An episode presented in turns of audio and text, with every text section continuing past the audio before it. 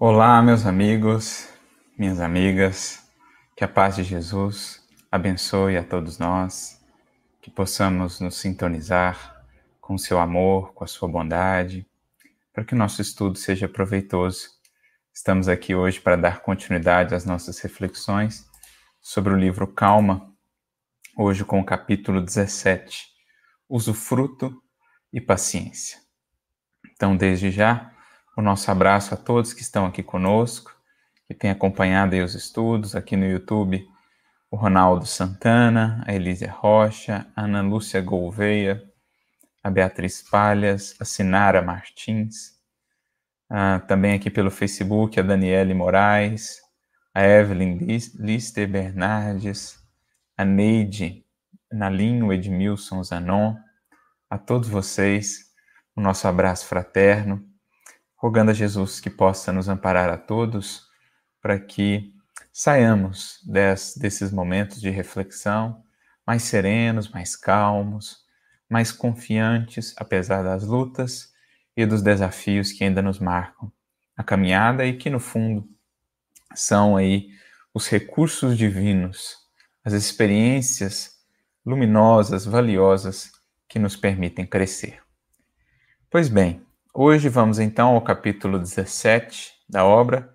Semana passada nós ultrapassamos aí a marca de 50% da obra, né? 16 capítulos. Lembrando que a obra tem ao todo 32 capítulos. Então hoje a gente entra nessa segunda metade da obra, neste capítulo cujo título é Usufruto e Paciência. Então, um título interessante porque a gente fica a pensar qual a correlação entre essas duas palavras? Usufruto e paciência. Primeiro, né, entender aí o que é usufruto. Vem de usufruir, ou seja, de utilizar-se, né, de gozar, de, de aproveitar, de utilizar uma determinada propriedade, um determinado recurso, né, de ter aí é, a possibilidade de usufruir de, de alguma coisa. Então, a gente vai falar um pouco de posse, de, de algo que nós recebemos aqui na experiência material, que nos é dado usufruir por algum tempo, que é o tempo da existência física, mas que no fundo não nos pertence. Então, nós vamos conversar sobre a nossa relação com todos os empréstimos que aqui recebemos na experiência material do Criador do Senhor da vida, que é de fato o detentor de tudo o que aqui temos, desde o nosso corpo às circunstâncias, né? enfim, a todos os recursos materiais que venhamos a momentaneamente possuir aqui na experiência material, no fundo, tudo isso pertence àquele que é o Criador da vida. Mas nos é dado usufruir desses recursos por um determinado tempo, nosso próprio corpo, nos é dado aí um tempo de usufruto, para alguns mais, para outros menos. E isso modifica-se também de uma encarnação para outra, algumas mais curtas, outras mais longas, enfim. E a grande questão é, para nós espíritos conscientes dessa realidade, que aqui estamos de passagem, a grande lição, o grande aprendizado é aprender a bem usufruir desses recursos aplicando-os na conquista daquilo que realmente nós possuímos, aquilo que realmente vai seguir conosco como posses legítimas do ser espiritual que somos na construção das nossas riquezas definitivas para a eternidade. Então, nós vamos conversar um pouquinho sobre isso. A nossa relação com as posses, né, com aquilo que nós podemos usufruir, não só posses materiais, a gente, por exemplo, usufrui de um título, a gente usufrui de um, de um nome, às vezes, né? A gente usufrui de uma determinada família, de uma determinada composição ali, de um determinado grupo, né, familiar. A gente é, usufrui ali de determinados relacionamentos que ao longo das encarnações vão sendo modificados, né? Para que a gente desenvolva aquele que é o relacionamento último, que vai perdurar, que vai se consolidar na eternidade afora, que é o relacionamento do amor fraternal, que é aí o, o resultado final de milênios e milênios de interações, de mudanças de posições, é, de, de estruturas de relacionamento, para que ao final tenhamos um amor depurado, o um amor fraterno, acolhamos, enfim, a humanidade de fato como a nossa irmandade, como nossos irmãos. E aí ele associa a essa palavrinha, usufruto, paciência. E aí a gente fica a pensar o que, que ele quer dizer com isso, né? Aonde ele quer nos projetar. Paciência está relacionada com o tempo, está relacionada com o saber esperar, mas está relacionada também com o entender essa dinâmica do passar do tempo, compreendendo quão breve é toda a experiência aqui na matéria. Por mais que ela dure 80, 90, 100 anos, ela é de fato muito breve quando comparada à eternidade, à imortalidade à qual de fato pertencemos. Então, a paciência que essa ciência da paz, essa ciência de aprendermos a conviver em paz com o tempo, com o passar do tempo, vai estar relacionada também com a construção das nossas relações aí com esses usufrutos, com aquilo que usufruímos na experiência material. Né? Sabendo que as posses que agora tenho são transitórias, passam breves. Também, né, o, a composição ali de, é, de seres na qual me encarnei, aquilo vai se modificando e logo todos retornaremos ao mundo espiritual e voltaremos em outras propostas reencarnatórias, com outras configurações ali de laços, enfim. Paciência está relacionada com essa habilidade de aprender a viver e a conviver com a transitoriedade.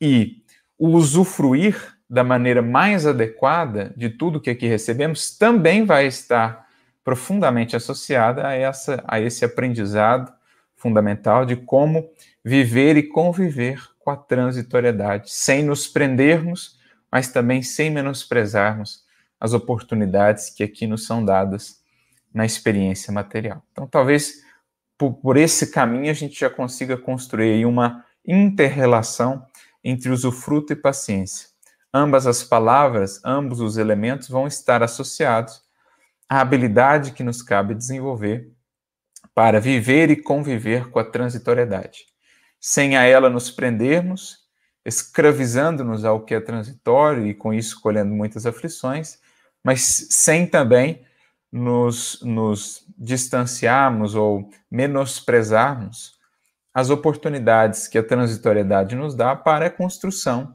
na eternidade. Então, é essa medida adequada que buscamos. E o primeiro parágrafo, então, do comentário, Emmanuel diz o seguinte para nós: Ante as leis da terra, a propriedade pertence ao grupo social ou ao indivíduo, é sempre credora de respeito. Entretanto, perante a criação divina, a ideia do usufruto é grande fator de paciência ao coração. Então, primeiro, do ponto de vista das leis terrenas, há aí o direito de propriedade. Lembrando, como está lá no Livro dos Espíritos, questão 884, só é legítima efetivamente aquela propriedade que foi adquirida sem o prejuízo de outra. Então, há aí um direito de propriedade né, naquilo que foi fruto do suor, do esforço, do trabalho. A criatura tem esse direito, claro, que é um direito sempre limitado enquanto ela está encarnada. Uma vez que ela parte, ela é compelida a tudo deixar, né? a devolver essa propriedade que originariamente e que por direito né, fundamental pertence ao Criador da vida. Mas existe aí essa legítima propriedade, mais uma vez lembrando, quando adquirida sem prejuízo de outra. Mas há que se pensar, uh, nós espíritos né, que conhecemos essa realidade, há que se pensar num outro conceito de propriedade que transcende os limites da experiência material, que vai para além das leis da terra, que é, no fundo, a verdadeira propriedade que estamos buscando aqui. Nós recordamos lá uma mensagem no Evangelho sem Espiritismo, por exemplo, a mensagem de Pascal, no capítulo 16, lá no item 9, uma mensagem cujo título é A Verdadeira Propriedade. Então, nós temos o direito da propriedade, do usufruto transitório aqui na matéria, sim, daquilo que foi adquirido honestamente, com, com suor, com esforço. Mas é muito importante que não nos prendamos apenas a essa propriedade, que nunca nos esqueçamos do quão breve ela é e que ela está em nossas mãos ou ela nos chega para que busquemos, enfim, a verdadeira propriedade que é o que viemos, no fundo, fazer na Terra. Aproveitar as propriedades transitórias, inclusive do próprio corpo, que é empréstimo divino, para construir a verdadeira propriedade, que é qual? Aquela que poderemos levar conosco quando o nosso corpo for ali deixado no sepulcro. Aquela que irá conosco, espíritos que somos, fazendo parte aí, essa propriedade, então, do escrínio, do baú dos valores, das virtudes, das conquistas definitivas do espírito. Então, quais são essas propriedades? Conhecimento, né, a sabedoria, as virtudes, os hábitos é, renovados, os hábitos felizes. Isso são as conquistas, as verdadeiras propriedades é, com as quais o espírito vai se enriquecendo de fato para a vida eterna aproveitando-se daquilo que recebe aqui é, na matéria. Então, é imprescindível que a gente sempre faça essa composição de visões. Estamos aqui encarnados? Sim, precisamos trabalhar aqui, precisamos dos objetos, precisamos dos recursos monetários para nos manter, para realizar, para fazer? Precisamos. Mas que isso nunca seja o mote principal da nossa vida que isso nunca seja o cerne que ocupa todo o nosso coração, que ocupa toda a nossa mente, todos os nossos sonhos, todos os nossos projetos. Se os meus projetos, os meus sonhos, os meus ideais se resumem apenas àquilo que o tempo há de levar, que riqueza de fato eu estou construindo? Se eu penso apenas em ornamentar, em ornar a personalidade, transitória, agora com esse nome, agora com esse corpo, agora com esse título, agora com essa família, se eu penso apenas nesse nessa expressão transitória de mim mesmo, e se eu só penso é, em enriquecer e transformar isso, eu estou ainda muito distante daquilo que é o cerne da nossa experiência material, de aproveitarmos sim os recursos que aqui temos, mas para ornamentar o espírito que sou, enriquecê-lo de bondade, de ternura, de amorosidade, de misericórdia, de humildade, enriquecê-lo de conhecimento, seja na ciência, na filosofia, é, né, conhecimento espiritual, enfim, conhecimento de mim mesmo. Isso é o que eu estou aqui a buscar, de fato. Então, por isso que Emmanuel faz, logo no primeiro parágrafo, essa composição de visões. A visão da terra, né? Temos aí as propriedades, temos o direito de propriedade, desde que seja adquirido de maneira legítima, com honestidade, sem prejuízo ao outrem. Mas a gente precisa compor essa visão do, do cidadão do mundo, do ser terreno, com a visão do espírito imortal, que me projeta além e me faz sempre pensar, então, o que eu estou fazendo dessas propriedades para conquistar aquelas que irão comigo após o túmulo. Essa é a verdadeira propriedade. É o que ele diz, né? Perante a criação divina, a ideia do usufruto, o que é essa ideia do usufruto? De que é de fato um empréstimo, a gente recebeu o empréstimo, temos o direito de usufruir por um determinado tempo desse corpo, desse recurso material e etc. Mas a ideia do usufruto é grande fator de paciência ao coração. Por quê? Se por acaso eu vier a perder aqueles recursos materiais, se os projetos que eu tinha lá, né, de, de ampliação dessas propriedades aqui no mundo, sejam títulos, sejam é, fortunas, seja reconhecimento, sejam imóveis, enfim, seja o que for, se aquilo não vai bem, não sucede como eu esperaria, se eu passo por um revés, perco aqui, perco acolá, enfim, se eu tenho essa visão de que aquilo não me pertence e que aquilo estava comigo ou que eu buscava aquilo apenas, né, no fundo, para construir essas propriedades espirituais, eu consigo lidar muito mais serenamente com essa transitoriedade da vida material, com as desilusões, com os revés, não deu certo aqui, perdi ali, mas enfim, eu consigo entender que essa dinâmica da vida é uma dinâmica que sempre me convida a fazer o melhor com aquilo que agora é, ela me traz, com aquilo que agora eu tenho. Né? E se o alto entende que é chegado o momento de uma mudança aí dessas propriedades, que elas mudem de mãos, que seja feita a vontade do alto, né? Que seja feita a vontade de Deus, o legítimo possessor, né? O legítimo dono de todas essas coisas. Então a gente se lembra aqui do exemplo de Jó, que tinha lá muitos recursos e tudo mais, mas em determinado momento perdeu tudo. E era ali um teste de fé para Jó, e ele permaneceu fiel e tem a sua famosa frase, então, que os espíritos, inclusive, recuperam no Evangelho segundo o Espiritismo. Ele diz: Senhor, tu me deste, tu me tomaste, seja feita conforme a tua vontade. Então, você me deu, você tirou, é seu, seja feito segundo a sua vontade. Isso não significa dizer que a gente vai adotar perante a vida uma postura assim de inação. Ah, então não vou fazer mais nada, deixa que aí o que tiver que vir até mim vai vir e eu vou ficar aqui só parado esperando. O que tiver que ir embora vai, e aí eu vou, não vou fazer nada para tentar evitar. Não. Nós temos uma postura proativa, né? Nós temos que gerenciar a nossa vida aqui material, fazer o melhor ao nosso alcance, trabalhar, nos esforçar, mas para além disso, para além daquilo que está ao nosso alcance, reconhecer os desígnios divinos e bem aceitá-los.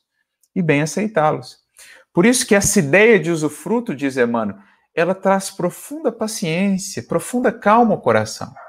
Porque o coração que está fazendo a sua parte, o indivíduo que sabe que está fazendo o seu melhor com honestidade, com dedicação, né, com sinceridade, com sincero desejo de servir, de ser útil à sociedade, ele não fica nem ansioso por muito possuir e nem desesperado por menos possuir. Ele não fica nem deslumbrado quando chegam recursos extras, pelo contrário, ele se sente ainda mais impelido a servir, ele tem ainda mais senso de responsabilidade quando recebe mais recursos. E se ele perde os recursos, não fica desesperado, não fica desabatido, não fica desanimado, né, abatido, porque né, se ele fez o que estava ao seu alcance, entende que isso pertence aos desígnios divinos e segue feliz com aquilo que lhe é dado de usufruto. Então, é uma fonte de profunda serenidade, o espírito que aprende essa ciência da vida, que a gente já falou aqui, a ciência que Paulo nos ilustra, né? Aprendi a contentar-me com o que tenho. Sei viver em abundância, sei viver também em penúria. Então, segue fazendo a sua parte e entendendo que a vida tem ciclos de abundância e penúria, de muito e de pouco, é, de fartura e de escassez. Então, ele segue fazendo a sua parte, no mais, conservando a sua paz de consciência, a sua tranquilidade interior, com essa consciência de que é apenas um depositário transitório dos bens que pertencem ao Senhor da vida. Então, Paulo fala-nos muito sobre isso, sobre essa ciência do, do usufruto, né, do aprender a conviver com a transitoriedade, nesse versículo que agora citamos, ele tem um outro, muito interessante também, no capítulo 6 da primeira carta a Timóteo, no versículo 7, quando ele vai dizer para nós né, que é, nada trouxemos para este mundo e manifesto é que nada poderemos levar dele. Naturalmente que ele fala aí das questões materiais, né, porque trazemos sim algo para este mundo, que é tudo que já construímos no espírito, e levamos sim algo deste mundo, que é o que de novo construímos em nós, dessas verdadeiras propriedades. Mas do ponto de vista exterior, nem mesmo o corpo, quando viemos, o tínhamos e quando saímos, o levamos. Então, nada trouxemos para cá, manifesto é que nada levaremos daqui. E Emmanuel, ao comentar essa, esse versículo, essa fala de Paulo, ele tem alguns comentários bem interessantes. Um deles muito belo, está no livro Fonte Viva, capítulo 47. Em que ele fala para nós né, desse processo de autolibertação. A partir desse versículo, Paulo fala para nós, melhor, Emmanuel fala para nós como desenvolver essa, essa liberdade interna, né? pela, digamos assim, pela libertação dessas algemas do apego, dessas algemas do apego excessivo ao que é transitório, a essas propriedades transitórias.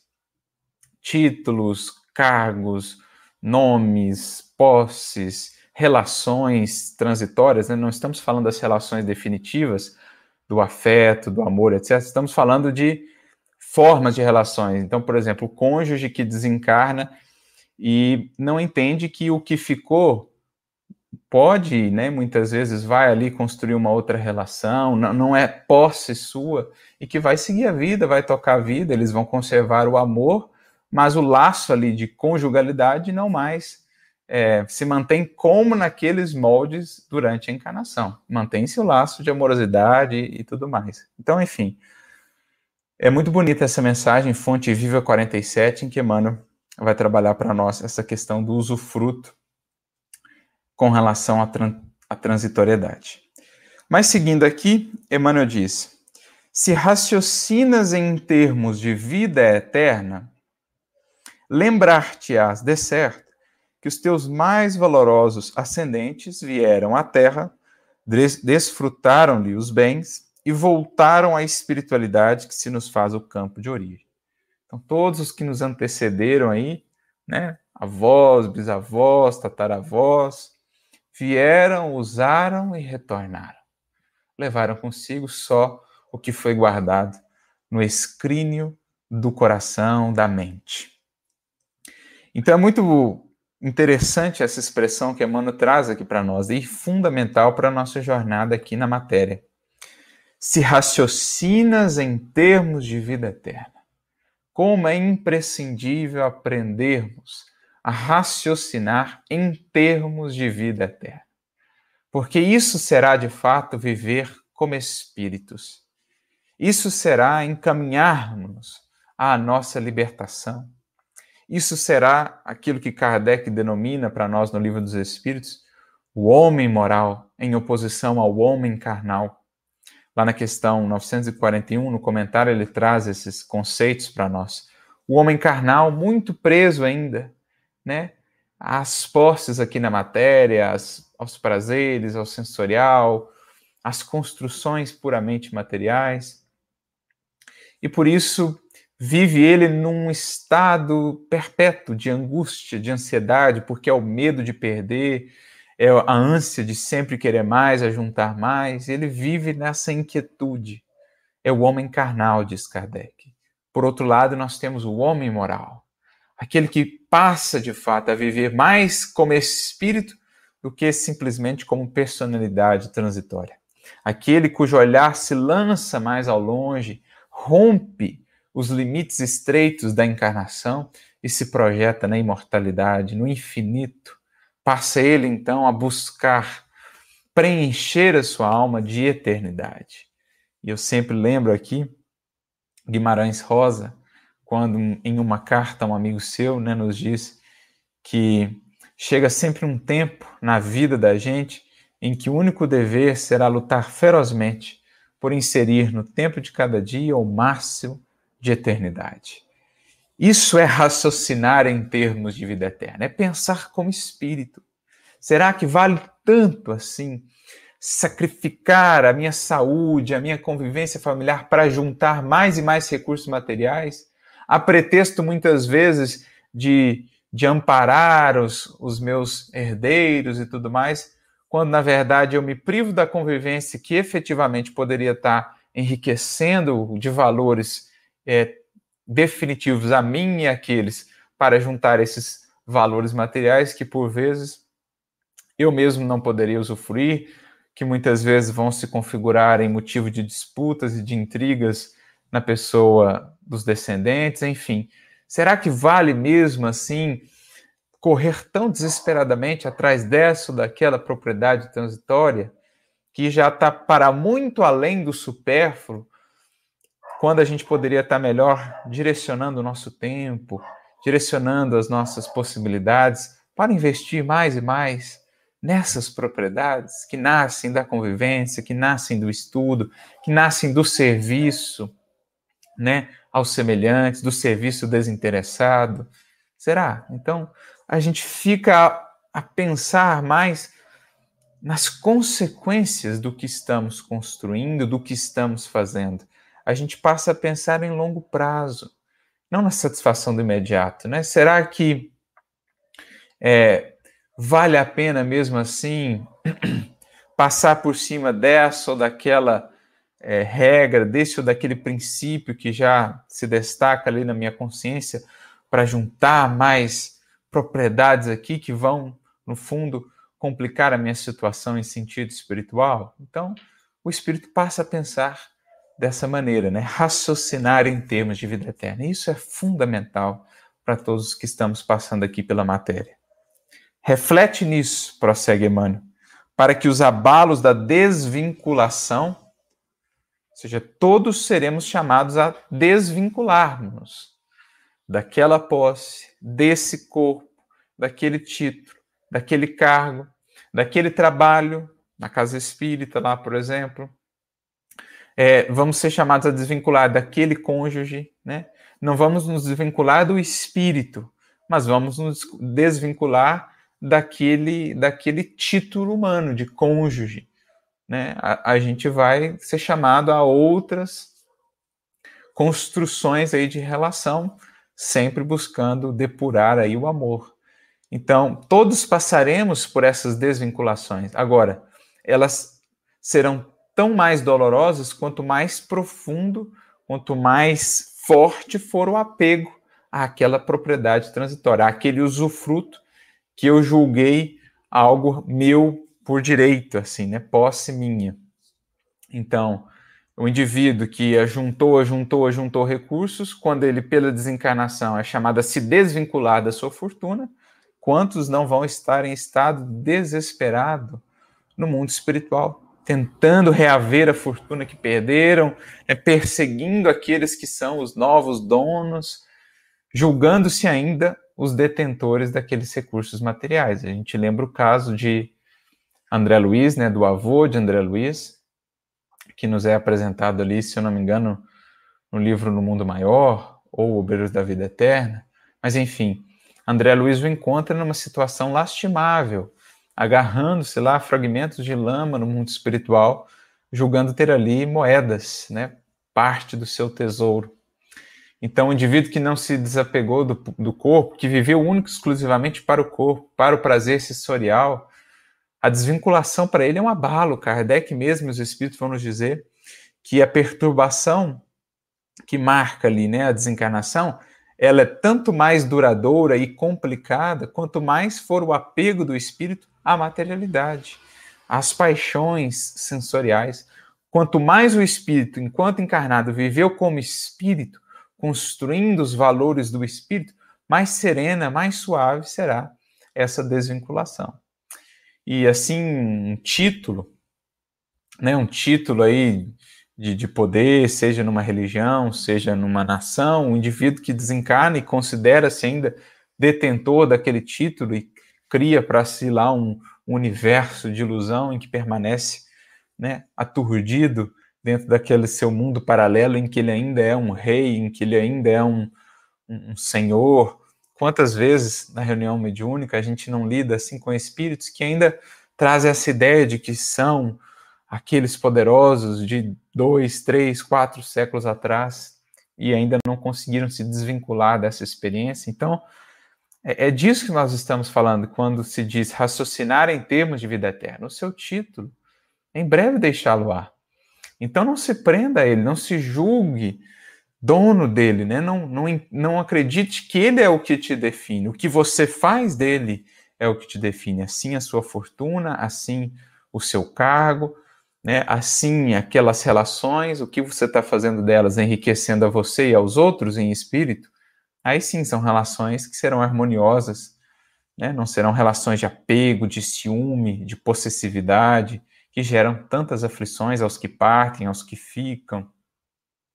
Então reflete nisso para que os abalos da desvinculação no mundo não te comprometam. Perdão, fechei aqui. Para que os abalos da desvinculação do mundo não te comprometam o equilíbrio e a saúde. Não só dos que aqui ficam, né? E que sofrem esses abalos, mas também dos que partem e que lá também sofrem esses abalos. Quanto mais a gente conseguir ter essa relação harmoniosa para com o que usufruímos, não de desprezo, mas também não de apego, mais sereno será o processo de desvinculação. Os entes mais queridos, aí ele traz uma série de, de exemplos agora para nós, né? Os entes mais queridos buscaram-te a companhia, ou buscaste a companhia deles, no entanto, surgirá o momento em que se despedirão de ti, ou no qual te despedirás deles sob os imperativos das leis de mudança construtiva, conquanto o amor permaneça intacto, prenunciando as alegrias do reencontro. Então, nós estamos aqui hoje na presente família. Temos nosso pai, nossa mãe, um irmão, uma irmã. Mas a gente sabe que essa configuração é transitória e mais cedo ou mais tarde, esses seres serão chamados ao mundo espiritual, ou nós iremos antes deles. Né? A questão é que, enquanto espíritos, o laço se manterá o mesmo. E é nesse laço que a gente deve, de fato, investir. Agora, o formato exterior aí da relação, mais cedo ou mais tarde, ele vai ser diluído pela desencarnação. E a gente precisa aprender a trabalhar o nosso amor para que ele não seja esse amor da posse, esse amor do exclusivismo, para que seja antes um amor que se alegra com os novos rumos que Deus propõe né, aos seres que nos são amados, aos seres que nos são queridos felicitarmos-nos com a felicidade deles de seguirem para os caminhos a que Deus os convida. Né? Respeitarmos aí esses desígnios soberanos, que naturalmente vão nos trazer saudades, sim, lágrimas também, mas jamais né, deveríamos cair nesse estado do desespero, né, do abatimento total, da perda de sentido existencial, porque eles seguem vivos e o laço segue ali firme e forte. Não pode ser abalado nem mesmo pela morte, pela distância, pelo tempo. Cabe-nos então pensar e viver como espíritos, sentindo-lhes a presença, mesmo que não os enxerguemos com sentidos materiais, e alegrando-nos com os caminhos que haverão de trilhar, né? ou rogando a Deus que os inspire nessa nova etapa, que possam bem aproveitar as novas experiências a que serão chamados mas quantas vezes, por não trabalhar esse amor, por fazer desse amor quase que uma algema e não um laço flexível, mas indestrutível, quantos sofrimentos, quantas vidas que praticamente são ceifadas também quando uma outra vida se vai, porque estruturaram de tal modo esse amor, né, baseado nesse apego à forma e não ao ser, à essência, que a, a vida do indivíduo é, praticamente né, é derruída quando aquele outro ser é chamado à experiência da vida imortal, né, da imortalidade. Então, assim, é imprescindível que a gente, passando a construir essa consciência de espíritos e a depurar o nosso amor, a, a pensar um amor que seja um amor que se alegra, não tanto com os caminhos que nós desejaríamos para o outro, as resoluções que nós desejaríamos para o outro, mas as resoluções que são melhores para o outro, com aquilo que Deus define para o outro, um amor que se alegra com o espírito em progressão. Enfim, quando a gente começa a pensar nesses termos, a gente começa a ressignificar essas desvinculações. Elas passam a ser, como diz aqui Emmanuel, mudanças construtivas Dia virá para a humanidade terrestre em que todas essas desvinculações serão vistas, entendidas e principalmente sentidas como mudanças construtivas.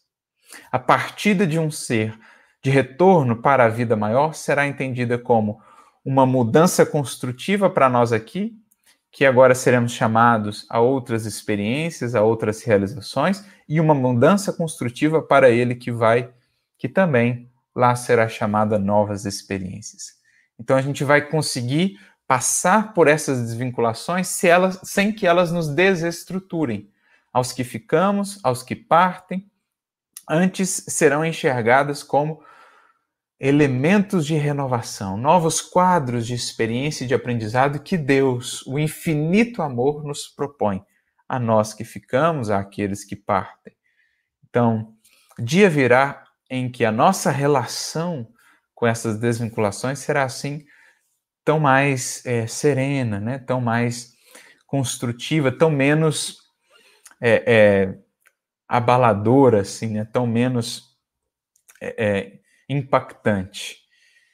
Isso no que diz respeito aqui ausentes, né, queridos, a esses laços que aqui recebemos na matéria. Mas ele prossegue dizendo: os bens que porventura reuniste se transferirão de teu nome para outros. Sejam esses outros familiares que se te ligam na consanguinidade, ou companheiros diferentes que te conferirão continuidade ao trabalho.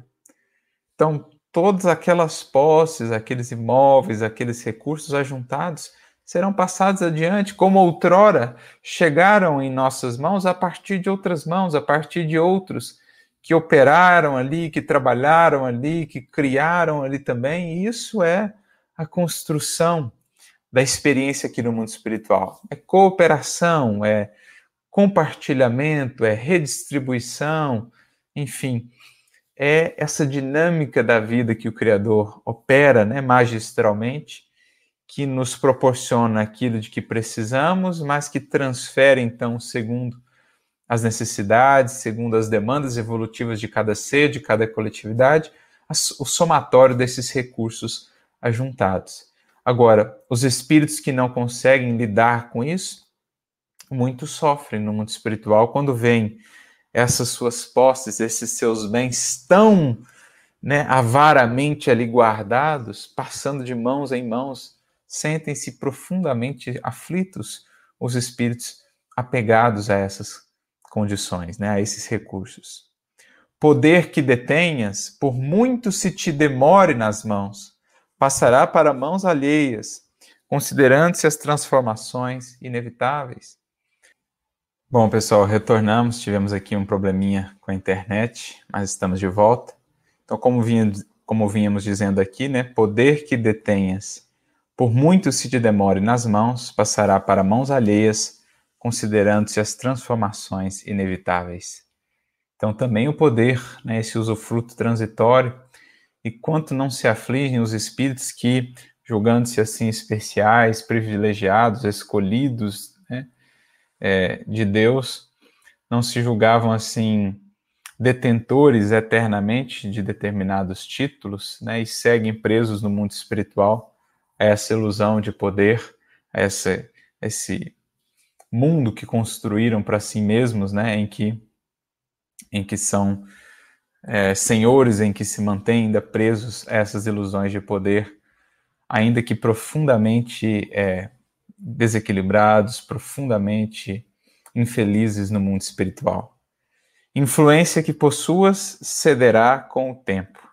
Determinadas faculdades da inteligência tê-las-á no plano físico, enquanto puderes sustentar-te em corpo relativamente robusto, à maneira do violinista, que apenas se manterá em alta forma, enquanto conseguires dispor da integridade do instrumento.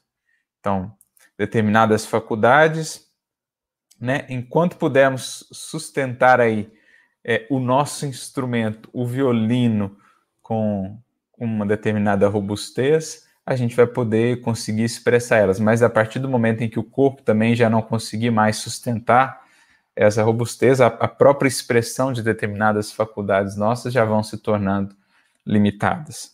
E aí ele então vai se encaminhando para a conclusão dizendo: atentos à realidade que todos usufruímos recursos que, na essência, não nos pertencem, estejamos alertas, amando sem possessão e servindo sem apego. Então, o amor, na sua essência, o amor cada vez mais depurado, é um amor sem possessão, é um amor que se faz laço e não algema, é um amor que serve, que ampara, o ser amado, mas que não se prende a ele nem o prende, né? que deixa que ele siga os caminhos que Deus, que a vida e que ele próprio, o ser, haverão de escolher, haverão de, de definir. E o amor também, a nossa relação equilibrada com as posses, com o que aqui usufruímos, é essa na qual delas nos servimos, delas nos utilizamos, sem apego, não confundindo né, a nós mesmos os, o nosso valor real com aquilo que é, é aspecto exterior, com aquilo que são possessões exteriores. E então ele conclui: considera a posição de usufrutuário em que te encontras na experiência terrestre, e sejam quais forem as circunstâncias adversas em que te vejas no mundo, a paciência não te faltará.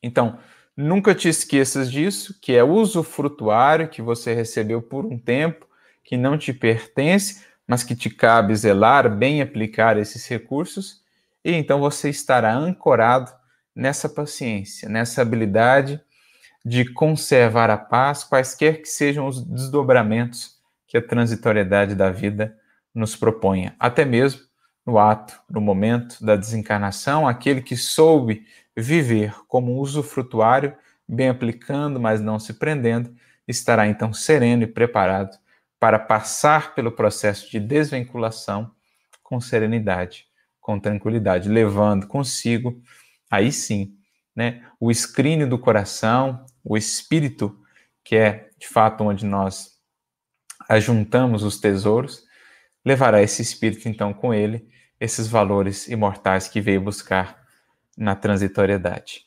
O Emmanuel tem uma outra mensagem muito bonita falando a respeito disso, para quem quiser depois complementar o estudo, lá no capítulo 119 do livro Palavras de Vida Eterna, chamado Nos Problemas da Posse, em que ele vai comentar o mesmo versículo de Paulo que a gente já citou, porque nada trouxemos para este mundo e manifesto é que nada poderemos levar dele.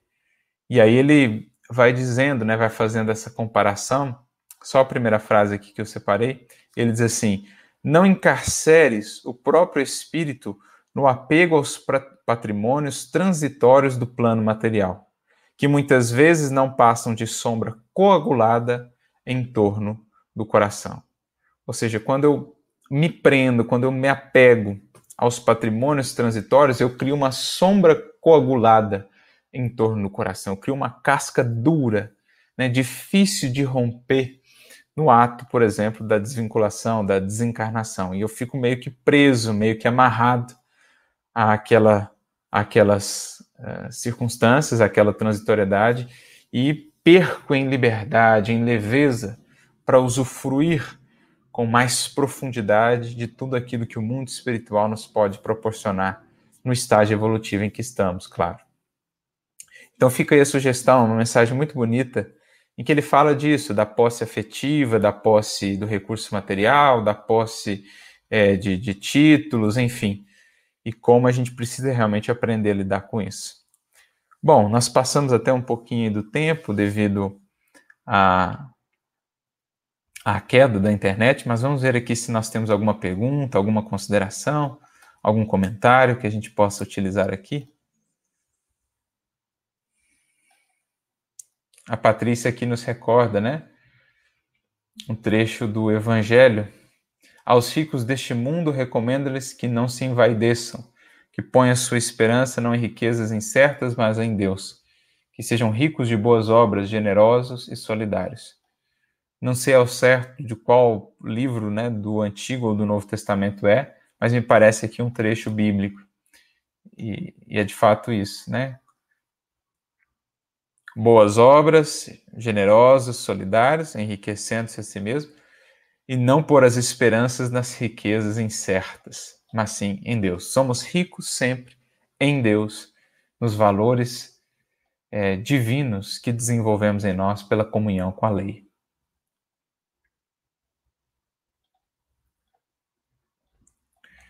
É, a respeito dessa posse aqui, é, desse apego com relação a outras pessoas, né? Me lembro até de um caso interessante que está no livro Obreiros da Vida Eterna, que é o caso de uma servidora lá que estava prestes a desencarnar, que era uma grande tarefeira, inclusive Bezerra de Menezes vai acompanhar o seu desencarne, né, juntamente com André Luiz. E ela coordenava uma instituição de auxílio ali, se não me engano, a meninas órfãos. E, e ela era tão querida e era uma trabalhadora tão dedicada que os demais trabalhadores da instituição estavam criando dificuldades para ela desencarnar, porque estavam tão apegados, né? Não desejavam perder a companhia dela, a força que ela representava, a inspiração, enfim, que criaram teias mesmo, fluídicas, né? Dificultando o processo de desenlace. Então, o plano espiritual tem que preparar ali uma reunião no mundo espiritual durante o desdobramento do sono, em que eles convocaram esses tarefeiros da instituição e deram ali um puxão de orelha neles para que deixassem a companheira partir, né? Que era chegado o momento já, que ela já vinha findado a sua tarefa na experiência material e que aquela postura deles de apego, que a gente muitas vezes é, mascara aí um pouco, né, de, de, de, amor, claro que o amor há também, mas é, há uma casca aí desse amor que é do apego, que a gente precisa aprender a se libertar. E no caso lá desses trabalhadores era isso. Esse apego deles estava dificultando o processo de desenlace que Bezerra de Menezes fez ali uma reunião, puxou a orelha deles para que eles pudessem permitir que ela de fato seguisse, né, de retorno para o mundo espiritual. Então veja, até naquilo que aparentemente soa nobre, né, até no, no trabalho ali do bem, às vezes a gente ainda expressa esse, essa nossa dificuldade de lidar com o usufruto. Né? O indivíduo que é lá da casa espírita, ele sempre foi o referencial, sempre foi o norte e tal, e aí constrói-se em torno dele aquele apego, muitas vezes, não há uma preparação para a continuidade do trabalho, e aí ele desencarna, muitas vezes desestrutura-se uma casa inteira, todo um trabalho, porque não soube se trabalhar esse amor desapegado, né? Amor, sim, sempre. Né? A inspiração, a gratidão por aqueles que são referenciais, mas jamais converter isso em apego, que muitas vezes nos mantém aquém de realizações que precisamos fazer, de, de passos que precisamos dar. Então, é, algum exemplo para ilustrar essa desvinculação no campo até da afetividade. Bom, a Patrícia é, colocou aqui, né, aquele trecho lá é da, da própria epístola de Timó a Timóteo, capítulo 6, né, que ela, aquele trecho que eu li do, do versículo, os versículos. Vamos ver aqui se temos mais algum comentário. Bom, nosso tempo já já está passando muito do horário. Agradecemos mais uma vez aí pela presença de todos. Pedimos perdão aí pelos contratempos com a internet. Mas sigamos, né, amigos? Sigamos investindo no estudo, sigamos investindo na comunhão com o Mestre, na comunhão com os bons espíritos, para que internamente consigamos nos enriquecer de fé, de esperança, de bom ânimo para as atividades que nos competem, para as realizações que nos competem, que saibamos depurar o nosso amor, que saibamos aperfeiçoar a nossa relação com todos esses usufrutos que agora temos, para que saibamos aproveitá-los sem convertê-los em algemas para o nosso espírito. Que saibamos realmente desenvolver essa sabedoria de vida que nos dá paciência, calma, tranquilidade para lidar com quaisquer desvinculações que possam surgir, com quaisquer modificações que a transitoriedade aí nos apresente. Essa é a ideia. Agradecemos pela presença de todos que deixaram suas contribuições, que deixaram aqui o seu carinho. Que Jesus lhes inspire, lhes ilumine sempre na caminhada. Uma boa semana para todos e nos vemos então na próxima quarta-feira, dando continuidade aqui com os nossos estudos. Muita paz, muita luz para todos vocês. Fiquem com Deus.